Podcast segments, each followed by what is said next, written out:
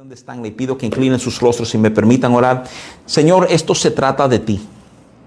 Yo sé que cuando uno se mete en temas como esto, hay cierta, cierta fascinación, cierta preocupación, cierta carga con todo lo que uno oye. Yo pido que tú guardes nuestras mentes Recuérdanos que esto todo tiene que ver con tu suprema victoria, tiene que ver con la vida que tú manifiestas, Señor, en cada uno de nosotros. Yo pido que esta noche, mientras nos acercamos con, con hambre de saber de ti, que tu Espíritu Santo vaya haciendo una obra en nosotros. Señor, ensancha, amplía nuestras mentes, danos, danos literalmente tu mente, tu entendimiento, tu perspectiva, que inclusive lo que aprendamos aún hoy, afecte la manera en que vivamos mañana, que afecte nuestras decisiones, que afecte nuestro entendimiento, Señor. Queremos glorificarte en todo lo que hacemos.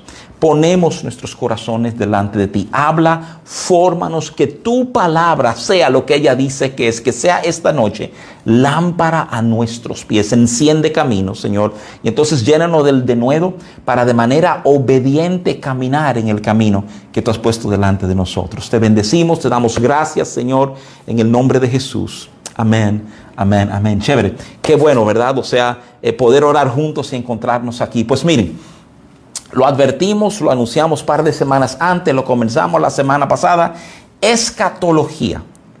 Escatos, palabra griega que significa el fin.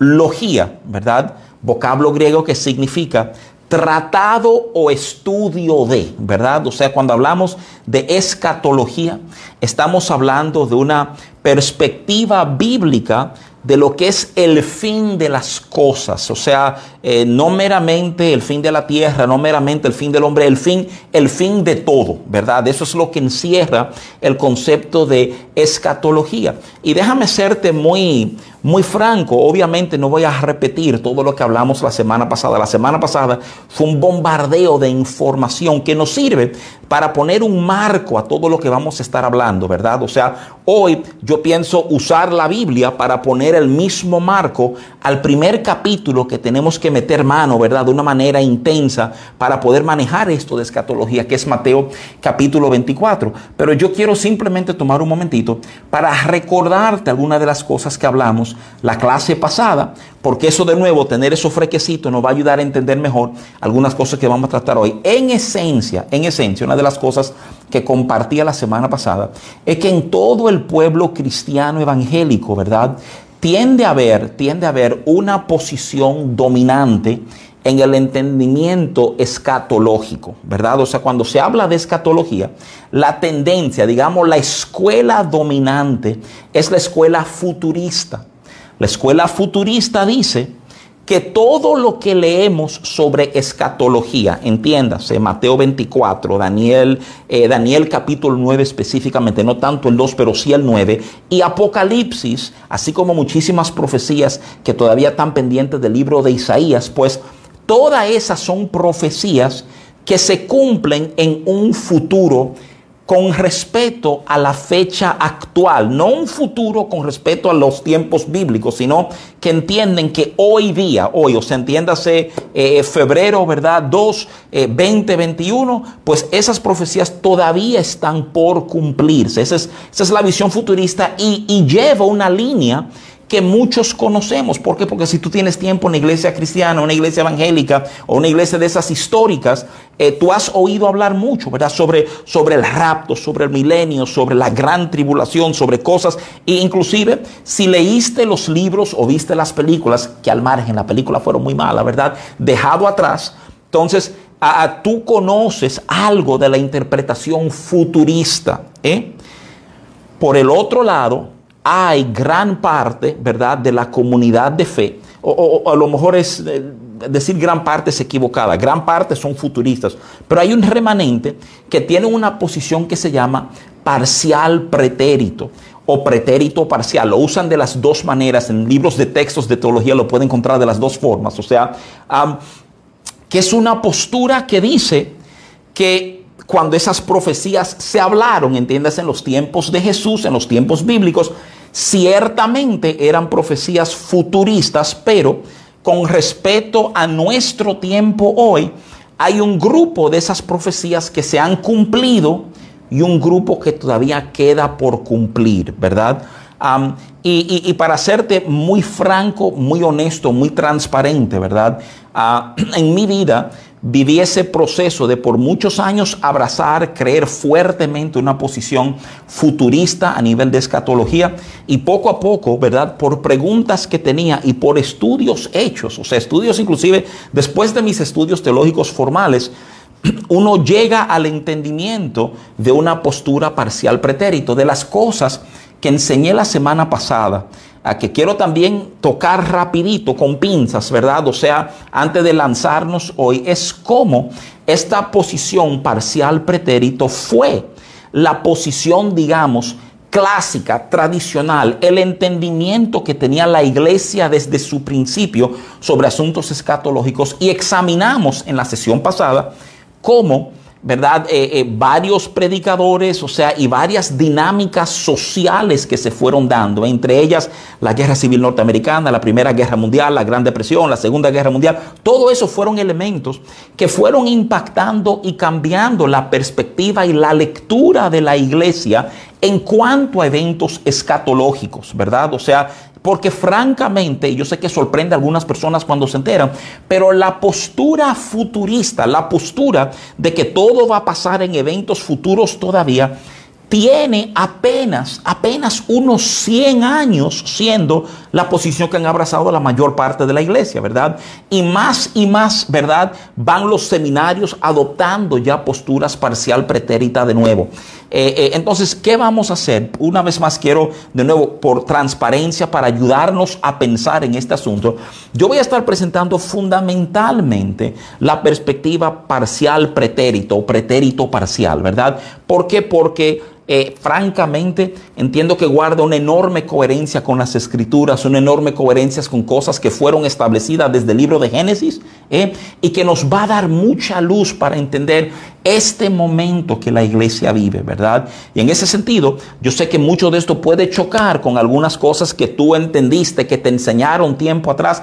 Por eso te exhorto a tomar notas, por eso te exhorto a escribir ahora Óyeme bien, quiero que esta idea quede muy clara. Oye la idea que me interesa que quede clara. Estas posturas terminan en el mismo lugar, terminan en la manifestación mesiánica de Cristo Jesús. Eso de manifestación mesiánica es una referencia al entendimiento que tenían los judíos, que sería la manifestación del Mesías. Recuérdate que los judíos, una de las razones por la cual rechazaron a Jesús como el Mesías es porque ellos entendían que su Mesías aparecería ¿verdad? Como varón de guerra en un caballo listo para aplastar a los romanos que habían invadido a Judea y le habían quitado su autonomía gubernamental. Entonces, cuando se habla de la segunda venida de Cristo, eh, hay un grupo de autores, de eruditos, ¿verdad?, que hablan de esa venida como la venida mesiánica, no porque Jesús no haya venido a salvarnos antes, sino porque cuadra con la expectativa que los judíos tienen de cómo el Mesías realmente debió haberse manifestado, ¿verdad? Y por eso es que ese Jesús de Nazaret no es el Mesías, o así entienden, ¿verdad? Eh, eh, los judíos. Entonces, lo que yo quiero que tú entiendas es que ambas posturas, tanto la futurista como, la parcial pretérita, terminan con la manifestación gloriosa, ¿verdad? O sea, con la manifestación mesiánica de la segunda venida de Cristo. El tema es que la forma en que se interpretan los hechos para llegar allá varían enormemente, enormemente. De hecho, de hecho, yo quiero compartirte rapidito, rapidito, o sea, el, el título de uno de los libros de consulta, ¿verdad? Que yo he usado en lo que he preparado este material. Este es un material que yo tengo años preparando para que ustedes sepan. De hecho, a principio del año pasado eh, compartí este grupo de enseñanzas que estoy compartiendo con ustedes hoy con los pastores de palabras de vida, ¿verdad? A fines de que ellos tuvieran una visión unánime conmigo en el entendimiento de estas cosas. Pero uno de los libros se llama, oye, ¿cómo se llama? El título en inglés es Win the world or escape the earth. En español se traduce, ganamos al mundo o escapamos de la tierra. Te lo repito, ¿ganamos al mundo o escapamos de la tierra? Los autores, ¿verdad? Son Ian Russell y Tony Wastal. Pero, pero escúchame, yo no voy a entrarte a hablar del libro, pero el título, yo creo que solo el título de ese libro, o ganamos el mundo o escapamos la tierra, es una tremenda, eh, tremendo enfoque, tremendo resumen, obviamente un resumen bien leve, pero tremendo resumen de la diferencia entre las posturas futurista y parcial pretérito. ¿Ve? La visión futurista de la escatología tiene la situación poniéndose mala, más mala, peor, más peor, peorísimo, ¿verdad? Más malísimo. O sea, ve el mundo, ve el mal imponiéndose en el mundo de tal manera que aún la iglesia es profundamente sacudida y ya justo en el último momento, cuando queda apenas un pequeño remanente, pues Cristo se manifiesta y salva, ¿verdad?, lo que queda de su iglesia, impone su gobierno sobre la tierra. Esa es la visión futurista. La visión parcial pretérita es una visión distinta, es una visión que en lugar de hablar, digamos, del mal ir creciendo e imponerse sobre lo bueno, ¿verdad? Es una visión que ve la influencia de la iglesia ir creciendo y creciendo y creciendo y creciendo hasta, ¿verdad? Para ser bien bíblico, que el conocimiento de la gloria de Dios llena la tierra como las aguas cubren el mar, ¿verdad? Eh, eh, y entonces, pues ese momento donde la iglesia ha cumplido la misión que le fue encargada de hacer discípulos de las naciones, pues entonces se manifiesta, ¿verdad? Jesús en el entendimiento de que esa novia, entiéndase la iglesia, ha madurado y cumplido lo que se ha pedido de ella, ¿verdad? Entonces entiéndanse, ambas terminan en la manifestación gloriosa. El problema no es si el Señor se va a manifestar de manera gloriosa. Ambas escuelas escatológicas, ¿verdad? Mantienen esa postura.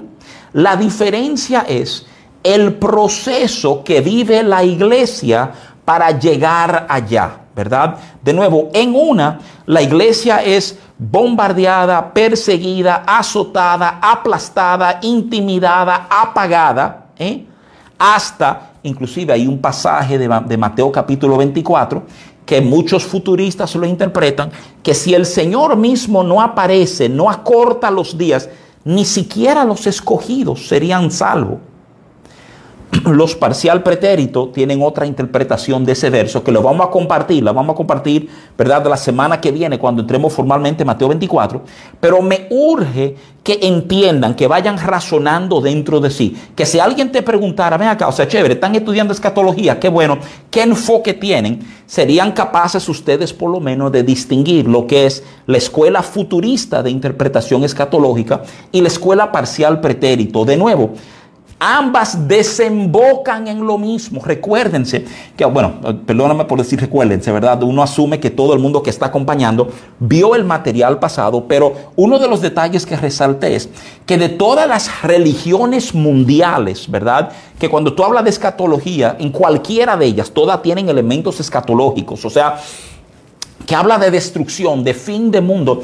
El cristianismo, la escatología bíblica, termina de una manera diferente a todas las otras religiones. ¿Cómo así? Sí, la escatología bíblica termina, si tú chequeas Apocalipsis 21 rapidito, con un nuevo cielo y nueva tierra. No termina con la destrucción de todo, termina con la restauración de todo. Y esto es importantísimo que seamos capaces como de agarrarlo, de abrazarlo, de entenderlo, de asegurar que esto domine nuestra cabeza, porque muchos quieren enfocar esto simplemente como un tema de terrible juicio de parte de Dios. Y lo que yo quiero ayudarte a entender es que todo termina con una restauración. Todo termina con una restauración. Entonces, no estamos discutiendo, no estamos debatiendo si el Señor viene, si va a haber una apariencia gloriosa de... Eso no es lo que está en juego, todo eso lo vamos a ver. ¿eh? Lo que estamos discutiendo a lo largo de estas dos escuelas, ¿verdad?, de enfoque teológico, es que una tiene una iglesia literalmente, por así decirlo, ¿verdad?, jugando defensa en contra de todo lo que el mundo está bombardeando Y otra tiene una iglesia que va ganando influencia en el mundo, que logra ser luz, que logra ser sal, ¿verdad? Que logra de una manera u otra permitir que eso que recibieron del Señor sea sembrado y florezca en las vidas de otros, ¿verdad? Eso, eso de nuevo para resumir ambas posturas y asegurar que haya claridad. Uno de esos pasajes, y todavía a nivel introductorio, ¿verdad? Lo cité rapidito hace un momentito, Habacuc 2.14. Habacuc 2.14 dice así, dice, porque la tierra será llena del conocimiento de la gloria de Jehová, como las aguas cubren el mar. Habacuc 2.14. Ahora, por favor, entiende esto. Yo creo que uno de los puntos bien importantes de entender para uno poder como valorar correctamente ese verso de Habacuc 2.14 es el contexto en el cual se encuentra. Déjame, déjame leerte los versos que preceden y los que le siguen, ¿verdad? Oye, oye cómo dice, dice, eh, este es Habacuc 2, del 12 al 15, dice, hay del que edifica la ciudad con sangre, del que funda una ciudad con iniquidad.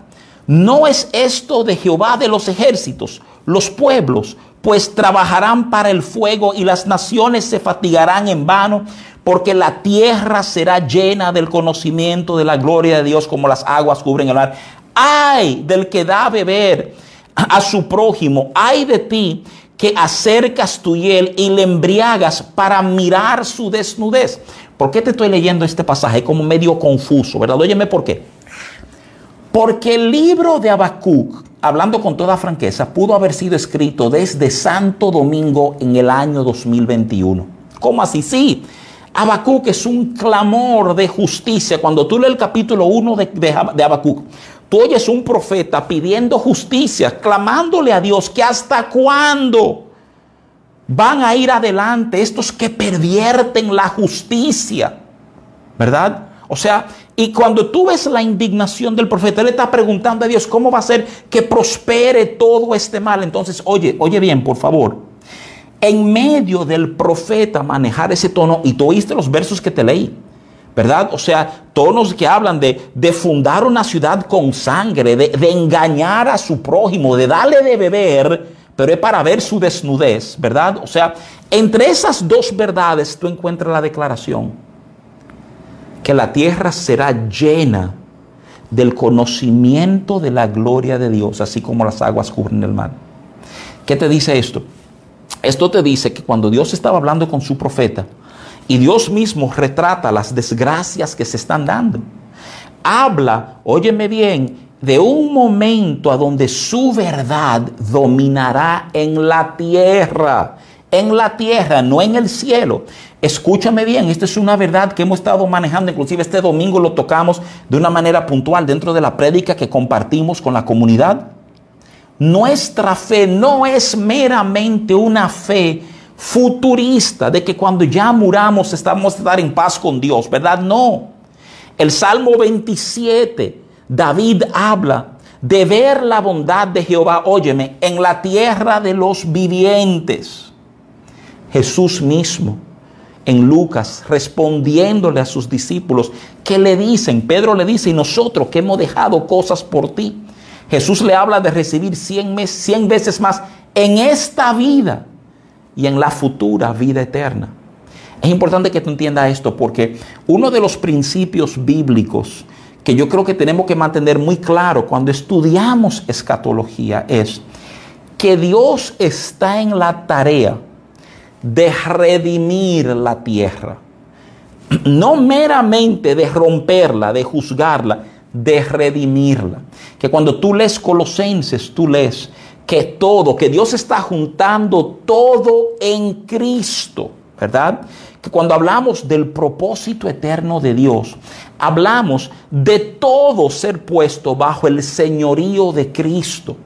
Te comparto todo esto para que tú vayas comenzando a ver una línea en por qué la escuela parcial pretérito, que habla de una iglesia que va creciendo en influencia, es la visión que hemos abrazado, es un entendimiento que el llamado de Dios a la iglesia no es recogerse, esconderse y tratar de perdurar.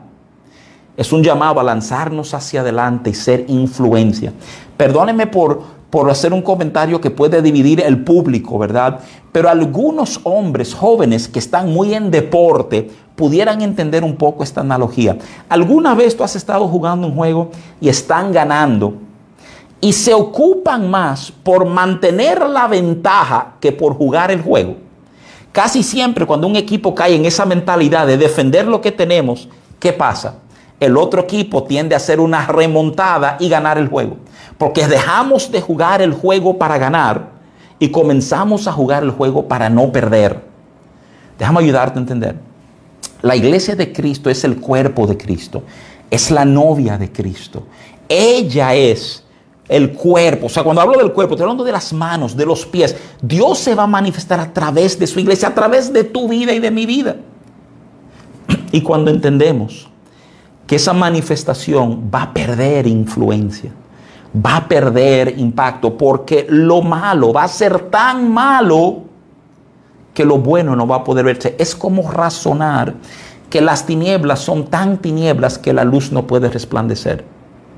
Entonces, quiero ayudarte simplemente a poder entender alguna de estas cosas para que entremos juntos entonces en el, en el precapítulo, ¿verdad? Como, como el precapítulo. Sí, mira, si vamos a estar examinando y vamos a llegar hoy, hoy vamos a comenzar con la primera parte de Mateo 24, pero yo no quiero entrar en Mateo 24 sin examinar Mateo 23, porque Mateo 23 va a ser una serie de cosas. Mateo 23 no va a dar una serie de verdades, no va a revelar una serie de posturas del corazón de Jesús para con el pueblo. ¿eh? Y de manera más importante, óyeme bien, Mateo 23 prende un cronómetro. Mateo 23 inicia un cronómetro que nos permite medir, nos permite entender cómo, cuándo y por qué estas profecías van a cumplirse. Yo sé que eso suena como bien espectacular, pero te garantizo que así es. Entonces, ¿qué quiero hacer?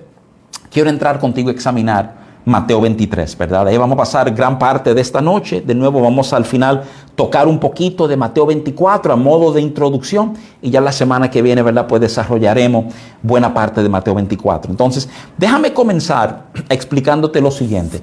Sabemos que el ministerio terrenal de Jesús duró tres años y pico. ¿Tú sabes cómo sabemos eso? ¿Cómo sabemos que el ministerio de Jesús duró tres años y pico?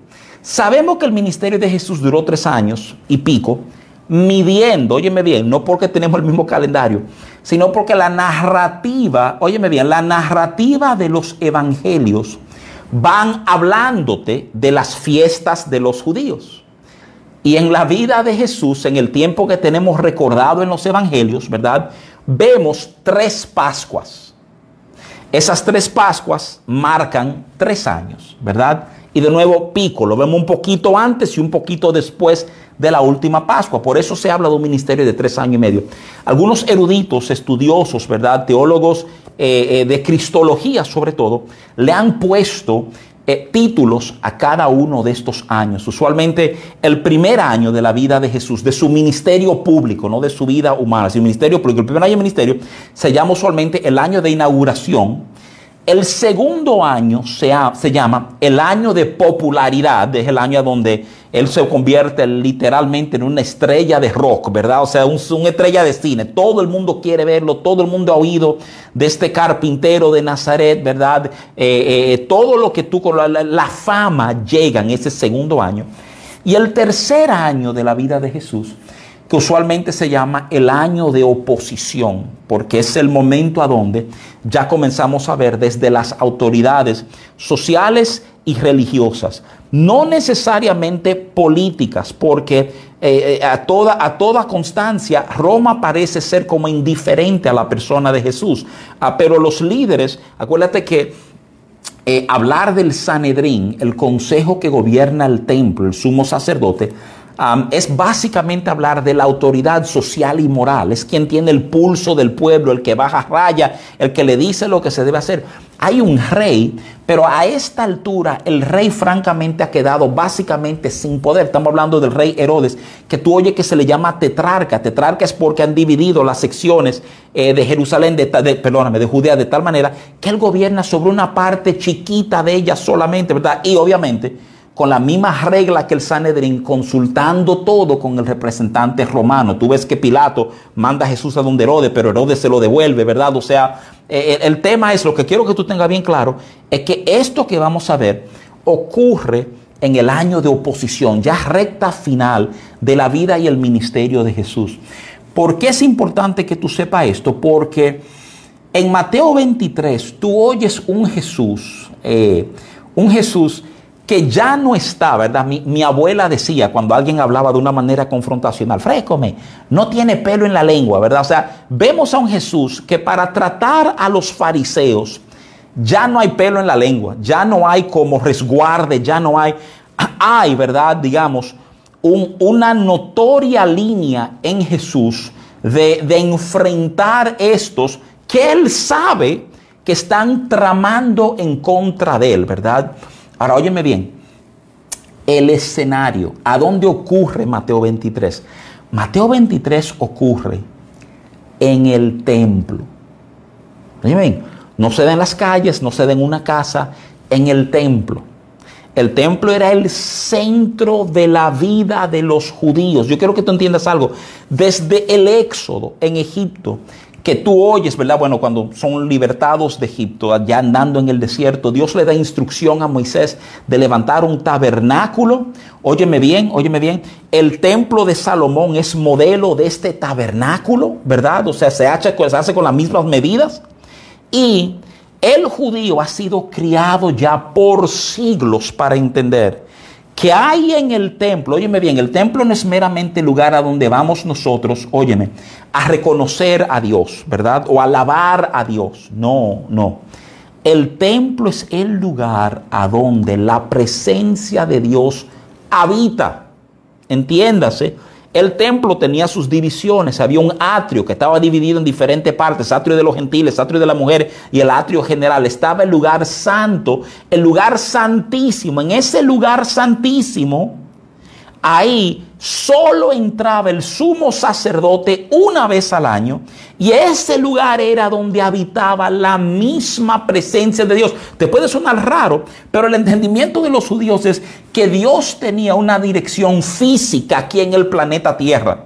Que si tú querías escribirle, yo sé que ya no estamos en esa época, pero una carta a Dios, tú le ponías, ¿verdad?, el templo Jerusalén, porque ahí vivía, ese era su... Entonces, en la cabeza de un judío, este es el centro de lo que somos, el centro de lo que tenemos, el centro de nuestro legado, de a donde fluye la bendición de Dios sobre nuestras vidas, ¿verdad? De hecho, aquel famoso arca del pacto que ustedes vieron en la película, la primera de Indiana Jones, ¿verdad? O sea, en búsqueda del arca perdida, esa arca del pacto residía en ese lugar santísimo.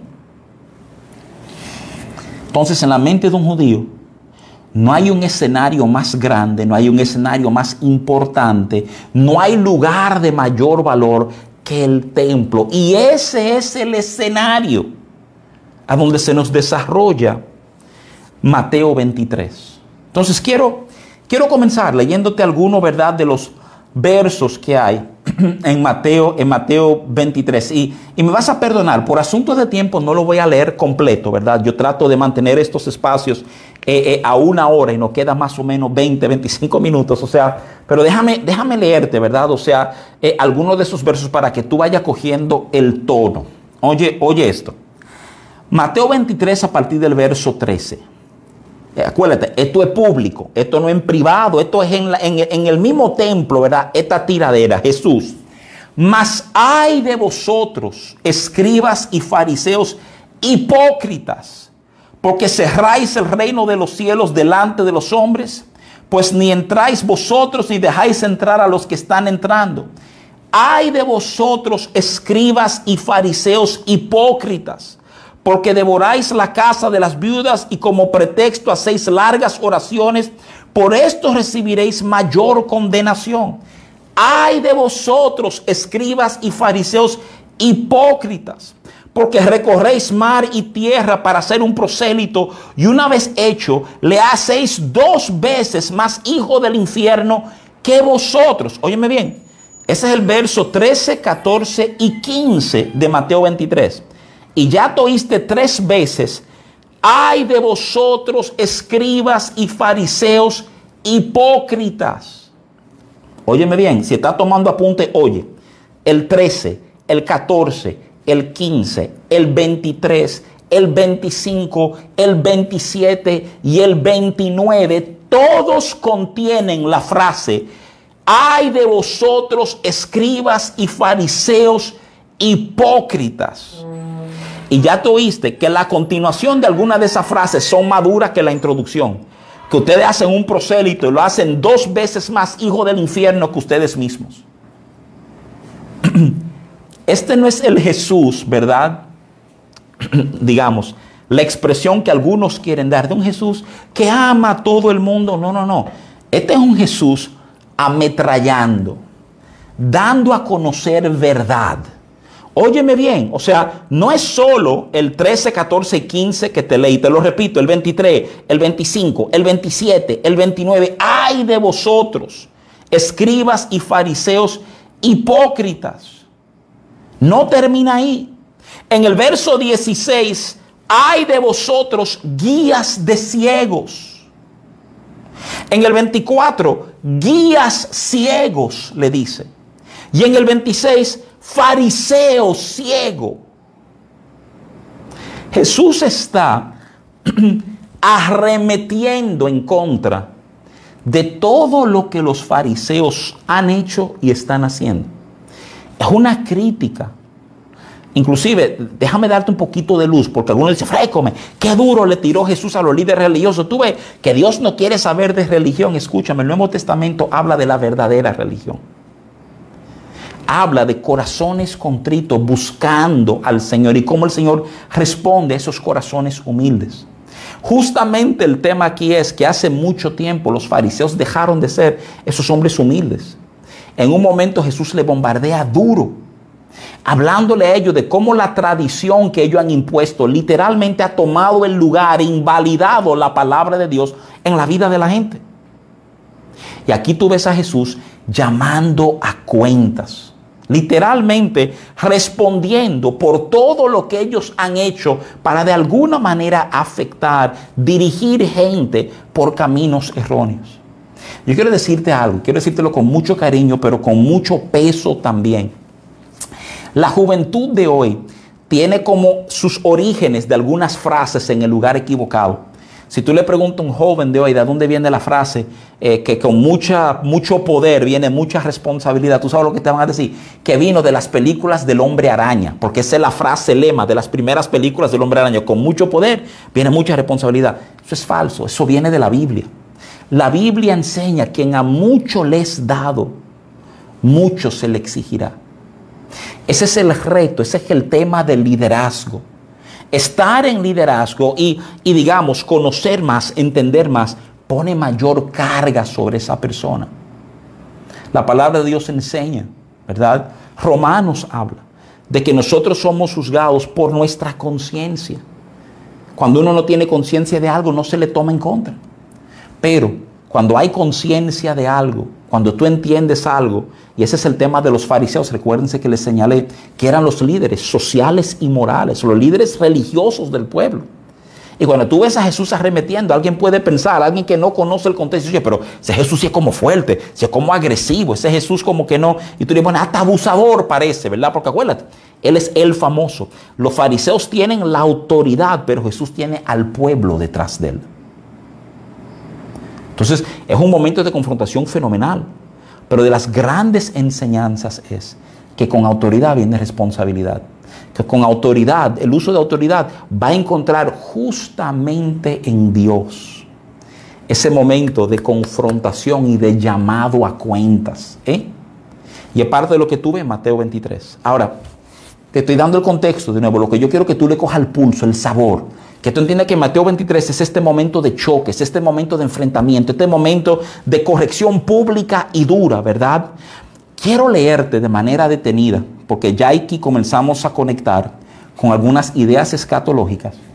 Mateo 23, del 33 al 36. Sigue el mismo contexto, sigue el contexto de Jesús en el templo confrontando a los fariseos que han venido a cuestionarlo a él. ¿eh? Vinieron a cuestionarlo a él, ¿verdad? Y salieron ellos mal parados. ¿eh? Pero, pero oye lo que se dice en Mateo 23 del 33 al 36, porque las frases que se hablan aquí tienen un peso enorme para todo lo que vamos a comenzar a ver en este estudio escatológico. Oye, Mateo 23, del 33 al 36, leen de esta manera, óyeme. Serpientes, Jesús todavía tirándole a los fariseos, serpientes, generación de víboras. ¿Cómo escaparéis de la condenación del infierno?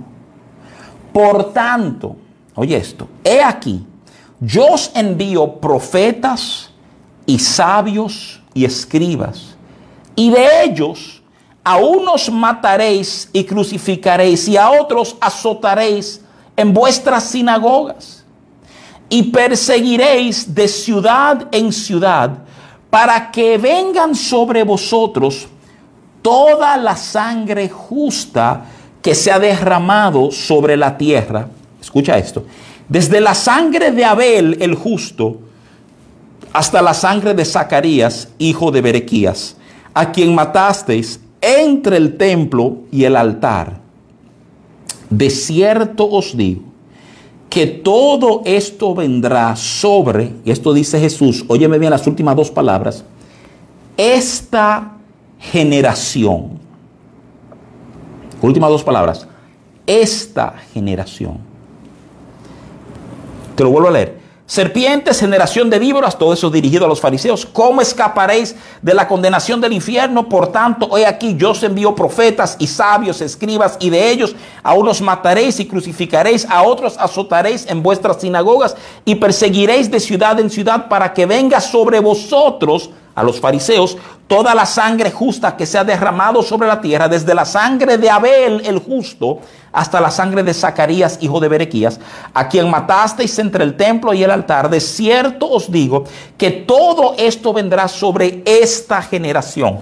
Observación. Eh, dos observaciones quiero hacerte de este pasaje, porque nos pone la plataforma para entrar con un entendimiento debido en Mateo 24, ¿verdad? Yo creo que tú entiendes lo que está pasando.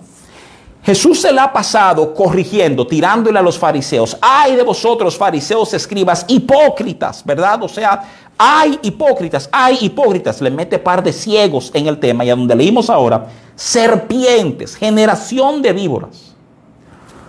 Entonces Jesús comienza a profetizar.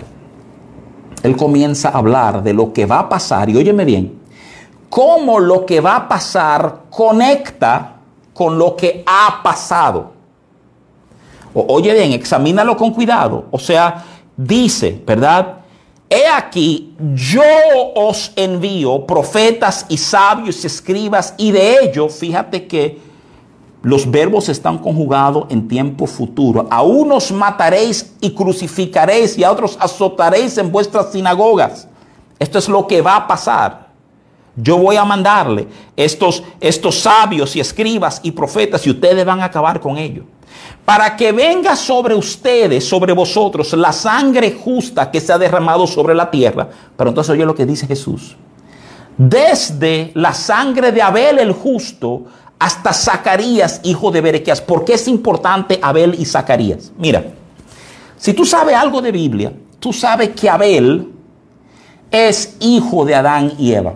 El primer homicidio recordado en la, en la, historia humana es cuando Caín mata a Abel. El primer acto de injusticia que viene de celos, ¿verdad? O sea, de manera injusta, Abel es muerto por su, mano, su hermano Caín. Ahora esto es lo curioso. Si tú tienes tiempo en iglesia y tú manejas algo de Biblia, ¿verdad? Entonces tú te das cuenta, óyeme bien, que Zacarías es uno de los libros de los profetas menores que están en el Antiguo Testamento. Ojo, profeta menor no es porque el profeta haya sido menos importante.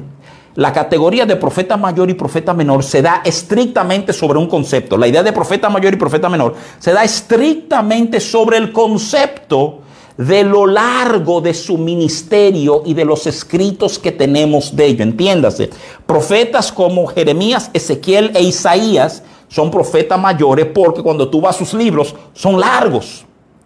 Los otros profetas, Oseas, Miqueas, Zacarías, son usualmente libros mucho más reducidos. Por favor, entienden Que sea más reducido no quiere decir menos importante. Ahora óyeme bien. Zacarías, este profeta, entre comillas, menor, ¿verdad? En los escritos de los judíos, Abel está en el primer libro y Zacarías es el último libro. Básicamente Jesús le está diciendo a ellos, óyeme bien, yo voy a mandarle estos escribas y estos profetas, ¿verdad? Y estos sabios y ustedes lo van a matar como hombres inocentes. Y todo eso va a conectar con la sangre desde Abel el justo. Jesús está hablando ahora de que lo que viene está conectado con toda la historia del pueblo judío. No con una parte, con toda la historia, desde Abel hasta Zacarías. Por todo eso se va a responder aquí. Y entonces Jesús hace algo extraordinario. Jesús pone un marco de tiempo a esta profecía que él acaba de dar. Él no solamente está diciendo, ¿verdad? Que van a pasar estas cosas. Él dice cuándo van a pasar. Él dice que va a pasar todo esto vendrá, así cierra Mateo 23, 36, sobre esta generación. Óyeme bien, no sobre una futura generación, sino sobre esta generación. Qué importante es entender esto. Qué importante es entender esto. Déjame, déjame explicarte ahora mismo que en la Biblia Usualmente el concepto de generación es un concepto aproximadamente de 40 años. ¿eh? usualmente es el concepto generacional que se expresa en la Biblia. No hay un estudioso bíblico que te diría otra cosa. De una generación son 40 años. Pero ¿qué pasa? Lo que pasa es que algunos hermanos, algunos futuristas, dicen que este concepto de generación realmente no se refiere a la generación de ese momento que estaba oyendo a Jesús, sino que el concepto es de raza, que tiene que ver esta generación, entiéndese, los judíos, que mientras hayan judíos esto puede pasar. Pero los que tenemos un enfoque parcial pretérito de la escatología, vemos ese pasaje y decimos, espérate, es que Jesús marcó, Jesús dijo, óyeme, esto va a pasar sobre esta generación. Literalmente, Él está diciendo que esa generación que estaba ahí presente verían los eventos que establece Mateo 24, ¿verdad? Quiero leerte los próximos versos, porque los próximos versos de Mateo 23 no simplemente nos dejan con la idea de un tiempo, de decir esta generación, que vamos a ver el mismo concepto repetido en el capítulo 24 de Mateo sino que los versos 37 y 38 nos ayudan a entender un poco de cómo será ese juicio. Acuérdate que lo que él profetizó fue un juicio por toda la sangre inocente derramada de los sabios, de los escribas, de los profetas que él enviaría, así como toda la sangre desde Abel el justo hasta Zacarías, hijo de Berequías. ¿Qué va a pasar? ¿Qué juicio habrá? Óyeme bien. El verso 37 de Mateo 23 dice esto. Dice, 37 y 38, ¿verdad? Jerusalén, Jerusalén, que matas a los profetas y apedreas a los que te son enviados. Eso decía Jesús que habían hecho y le dijo a los fariseos que ellos harían. ¿Cuántas veces quise juntar a tus hijos como la gallina junta sus polluelos debajo de las alas y no quisiste? Y entonces oye el final. He aquí, vuestra casa os es dejada desierta. Mira bien, ese pasaje cuando yo lo he predicado muchas veces, lo he predicado desde ese enfoque, de ese Jesús compasivo que quiso juntar a todo el mundo, ¿verdad? Pero ignoramos que ese hermoso pasaje, ese hermoso deseo del corazón de Dios de reunir a todo el mundo debajo de sus alas, ¿verdad? Termina con una sentencia. Termina, digamos, con una palabra clara de lo que ocurrirá por el derramamiento de sangre que ha habido. ¿Qué va a ocurrir? Vuestra casa os es dejada desierta. Ok. Esto es manejando todo lo que es, ¿verdad? Eh, eh, profecía, lo que Jesús está hablando. Mateo 23, recuerda, te comienza con esta confrontación con fariseos y culmina en Jesús literalmente profetizándole a ellos lo que pasaría. Esta generación no pasará. Entonces, yo necesito que tú escuches esto y escúchalo con cuidado. Estimamos el momento de esta enseñanza de Jesús entre los años 30 al año 33, ¿verdad? Después de Cristo. Con precisión uno no da en el punto diferentes discrepancias entre diferentes eruditos, pero se pone en esa ventana. Vamos a ser conservadores, vamos a decir, está bien, año 30. Si tú le sumas 40 años al año 30, ¿tú sabes dónde tú terminas? 30 más 40 70. ¿Ok? Esto es de vital importancia, no porque me he vuelto numerólogo, ¿eh? o sea, hay gente que tiene teología enfocada en números, o sea, ese no soy yo, no soy de esas escuelas. Pero el año 70 es de extraordinaria importancia a todo el consejo bíblico. ¿Tú sabes por qué? Porque en el año 70 pasó lo que ningún judío pensaba que podía pasar. ¿Tú sabes lo que pasa en el año 70? Óyeme, en el año 70, 20 mil soldados romanos, bajo el mando del general Tito, sitiaron a Jerusalén, encendieron el templo y se llevaron 97 mil judíos a la esclavitud. Más tarde, entre los años 130 y 135, se reúnen contra Roma, Israel una vez más. Y esta vez pierden 580 mil hombres y el templo es demolido. Y no habrá más nación de Israel hasta el 1948. Ahora, escúchenme. Yo sé que para muchos de ustedes que, tienen años acompañándonos, yo guardo una posición pastoral en sus vidas y lo que yo enseño sobre teología, ustedes lo abrazan, ¿verdad? Lo escudriñan, pero lo abrazan. Pero para fines de aquellos que a lo mejor no me conocen y no quieren llevarse de las palabras de Rafi, oigan esto. Orígenes de Alejandría vive entre los años 184 y 253, se considera uno de los padres de, las, y de la iglesia. Más de 2.000 tratados escribió, incluyendo los primeros tratados de hermenéutica, exégesis homilética y apologética. Esta cita viene del tratado del debate entre Orígenes y Celso de hecho, el capítulo 4, verso 21, si a alguien le interesa, ¿verdad? Oye la cita. Yo reto a cualquiera a que demuestre, a que desmienta mi declaración si digo que la nación judía fue destruida menos de una generación después de los sufrimientos infligidos a Jesús que según mis cálculos, 42 años desde el tiempo que lo crucificaron, corre hasta la destrucción de Jerusalén. Oye bien, ya no se trata de la opinión de un pastor, se trata de la voz de una figura reconocida históricamente.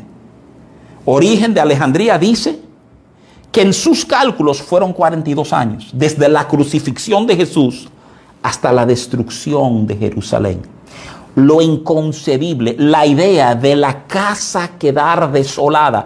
Piénsalo por un segundito. Si tú y yo hablamos de una casa desolada, a lo mejor eso no tiene gran trascendencia, gran impacto, porque estamos acostumbrados inclusive a ver una casa abandonada, ¿verdad? O sea, y vivimos al lado de una casa que hace años que nadie vive ahí. Uno dice, eso está desolado. Pero por favor considera lo que estamos hablando.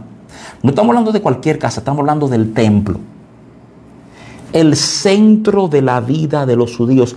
¿Cómo podía pensar un judío que el templo podía ser destruido? Era, eran de esos conceptos como, como francamente que uno no sabe cómo abrazar, cómo meterle mano. No era parte de la forma en que un judío pensaba que el templo podía desaparecer. De hecho, recuerden que en el mismo juicio de Jesús, una de las acusaciones levantadas en su contra es, que éste dijo que él podía derrumbar el templo y volverlo a hacer entre días. Porque en la mente de un judío, ¿qué es esto de derrumbar el templo? Tú eres loco, esto es imposible. Porque si Dios habita ahí, ¿cómo que el templo puede ser derrumbado? Jesús les dijo que estas cosas, esta generación lo vería. Jesús le puso un reloj, pan, desde sus palabras al cumplimiento. 40 años. Y óyeme, Origen le dice, no, no, fueron 42. Otros estudiosos te van a decir que fueron 39 y otros 40. Pero todos están en ese vecindario. Todos te dicen, a 40 años de esas palabras de Jesús, Jerusalén fue destruida. Esto es un hecho histórico. Tú puedes buscar fuentes extra bíblicas y te van a decir, si tú has estudiado la historia de Roma, que hubo en Judea una sublevación en el año 70 y Tito, que eventualmente tuvo que retirarse, terminó siendo César y su hijo quedó a cargo de la invasión. Pero te van a decir que en, en la historia romana está que en el año 70 Jerusalén fue destruida se, cansaron de esos fanáticos religiosos y de la loquera de ellos. Y le entraron. ¿Qué cosa, eh? Justo en el marco del tiempo de la profecía de Jesús.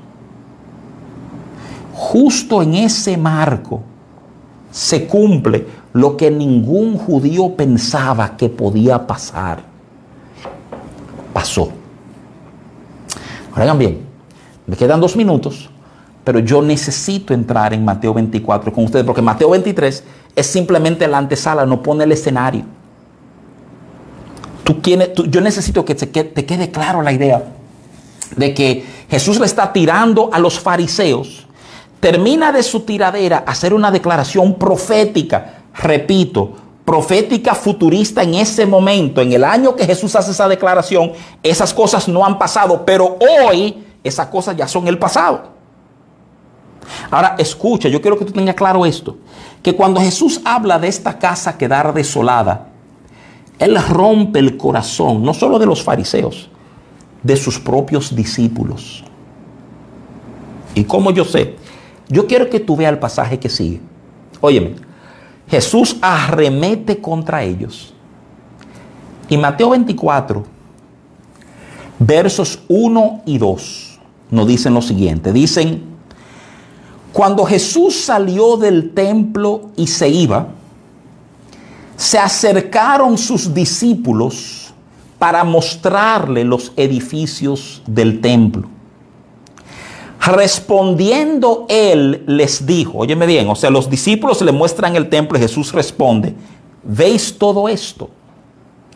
De cierto os digo que no quedará aquí piedra sobre piedra que no sea derribada.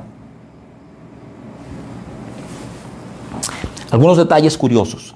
Uno, impresiona, ¿verdad? Que los, al salir, los, los discípulos le están mostrando el templo a Jesús, casi como si, como si uno lo conociera bien, ¿verdad?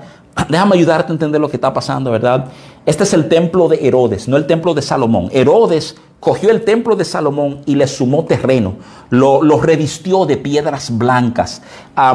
el trabajo del templo de Herodes comenzó, duró 46 años en hacerse. Oye, una obra de 46 años y comenzó 20 años antes de Cristo. O sea que cuando Cristo nace, el templo está bajo un proyecto de reconstrucción y de expansión. Ya cuando Jesús lo visita, la obra está casi terminada. Cuando se da Mateo 23, el templo está casi terminado. Y aquí están los, los, discípulos de él, ¿verdad? Enseñándole los, los, edificios que se han sumado, digamos, lo, lo lindo, lo moderno, lo chévere del templo. Y Jesús viendo, ¿verdad? dice que ya saliendo, dice cuando comienza, cuando Jesús salió del templo y se iba, ya esto no es con los fariseos, esto es con sus hombres, con su gente cercano, con su grupo de intimidad. Le dice, mira los edificios, Jesús le suelta a ellos, le afina la profecía. De cierto que no quedará aquí piedra sobre piedra que no sea derribada. ya no es a los fariseos. Ahora le ha dicho esto a la gente de intimidad de él.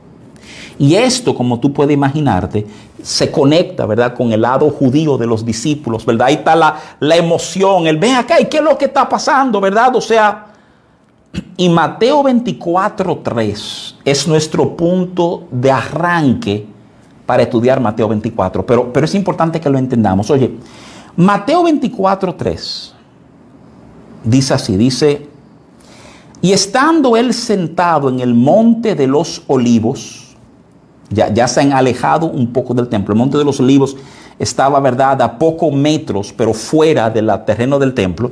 Dice, estando fuera, sentado en el monte de los olivos, los discípulos se le acercaron aparte, lo jalaron aparte, diciendo, dinos. Y ahora yo quiero que tú escuches con cuidado, dinos. ¿Cuándo serán estas cosas? ¿Qué señal habrá de tu venida y del fin del siglo? Esto es importantísimo que tú entiendas lo que está pasando en Mateo 24.3.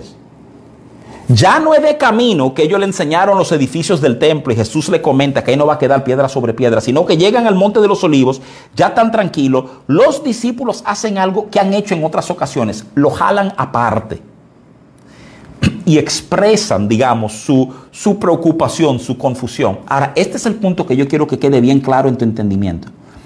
Muchos maestros dicen que Mateo 24 le hacen una pregunta a Jesús. No, Aquí no hay una pregunta, aquí hay tres preguntas. No hay una, hay tres.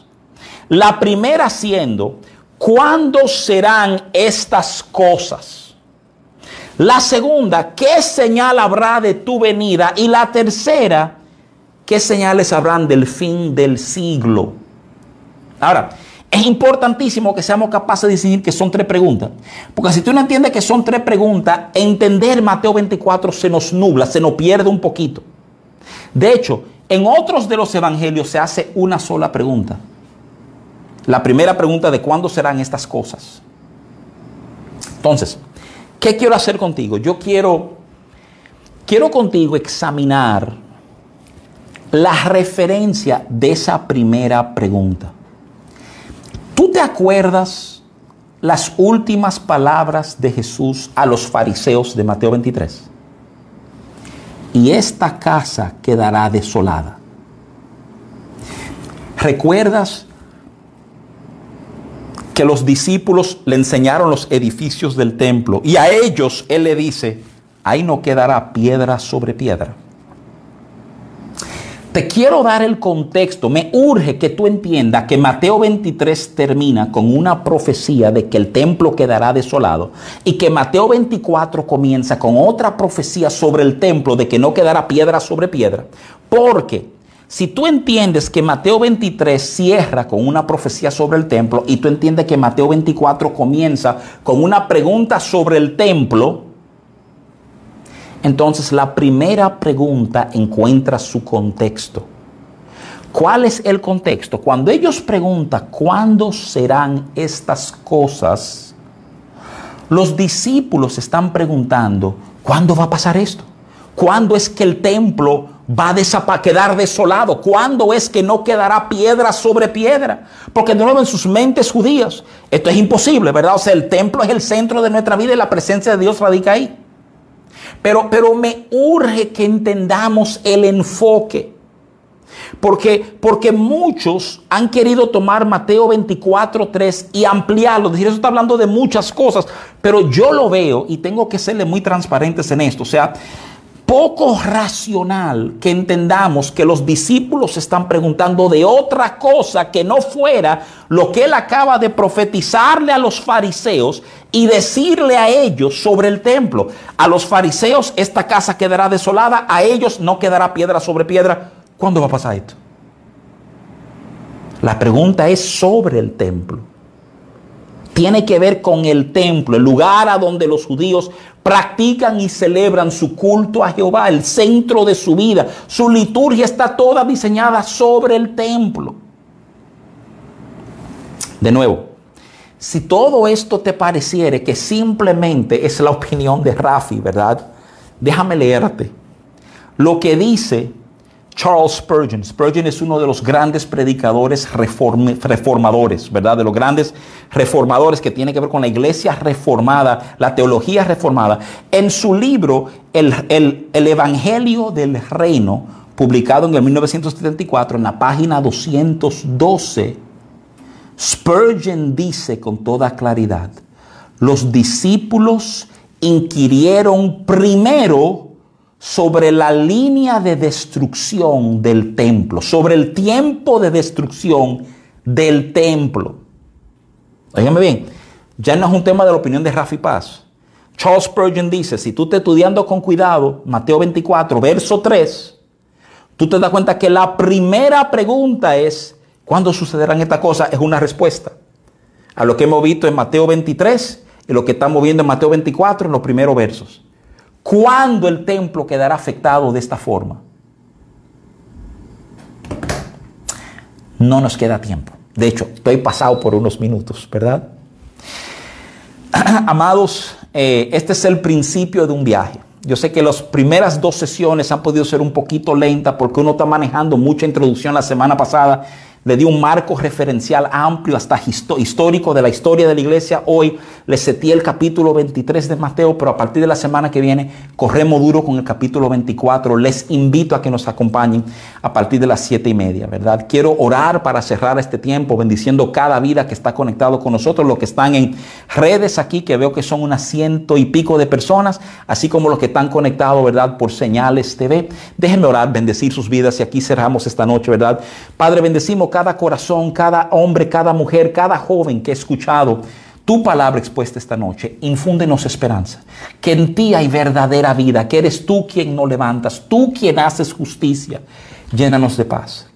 Durante todo este tiempo que nuestros ojos no sean movidos de la verdad, que en ti está nuestra victoria. Sé tú en esta misma noche esperanza en la vida de cada persona que escucha nuestra voz. Los bendecimos cada familia, Señor, en el nombre de Jesús. Amén, amén.